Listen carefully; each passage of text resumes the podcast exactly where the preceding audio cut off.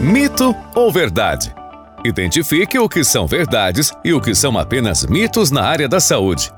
Medicamentos só devem ser ingeridos com água. Verdade. Os medicamentos devem ser sempre consumidos acompanhados de um líquido para facilitar sua ingestão, além de impedir que o seu comprimido ou cápsula fique aderido no esôfago, por exemplo, prevenindo desconfortos. O líquido mais indicado é a água, já que os medicamentos são substâncias químicas e podem desencadear diferentes reações quando em contato com outras substâncias. Por exemplo, a tetraciclina mais o cálcio. O cálcio está presente no leite. Se você ingere a tetraciclina com o leite, o cálcio presente presente no leite vai interagir com o medicamento, formando o que chamamos de quelato, e assim diminuir a ação do mesmo.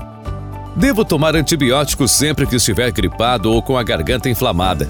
Mito. Este é um dos mitos mais difíceis de ser quebrado, pois grande parte da população já se acostumou com o uso desse tipo de medicamento nessas situações. A gripe e outras condições que irritam olhos, nariz e garganta são causadas em sua maioria por vírus. Em contrapartida, os antibióticos são aplicados no tratamento de infecções bacterianas. A gripe é uma infecção viral e, por esse motivo, antibióticos não irão contribuir na sua melhora. Eles podem, na verdade, acabar causando malefícios ao seu corpo, além de contribuir para a resistência bacteriana, o uso desse tipo de substâncias pode acarretar diarreias e outros sintomas manifestados em decorrência do desequilíbrio da microbiota intestinal. Por isso é sempre importante ser acompanhado por um profissional habilitado, capaz de lhe orientar corretamente quanto ao tratamento de sua condição. Posso parar de tomar um medicamento assim que me sentir melhor? Mito. Outro mito bastante enraizado em nossa cultura: os medicamentos possuem um tempo de uso para que o tratamento seja feito de forma completa e efetiva, não podendo interromper ou prorrogar esse tempo. Interrompê-lo pode causar resistência além de ineficácia a longo prazo. Mesmo que você já esteja se sentindo melhor, prolongar o tratamento pode ocasionar superdosagem e ser prejudicial para órgãos como fígado e rins, além de acentuar os chamados efeitos colaterais.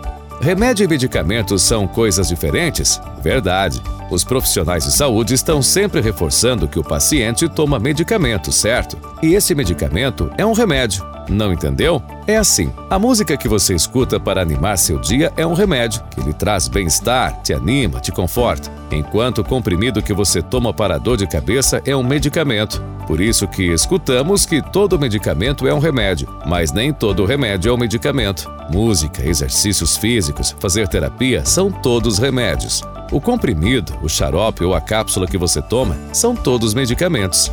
Medicamento natural não tem efeito colateral? Mito. Assim como os outros medicamentos, os fitoterápicos necessitam de cuidados e orientações. O consumo exagerado desses pode trazer consequências ao fígado e rins, bem como a outros órgãos do seu corpo. Além disso, eles podem anular a função de outros medicamentos que estejam sendo administrados concomitantemente. Dessa forma, para fazer uso de remédios fitoterápicos, torna-se necessária a orientação de um profissional habilitado.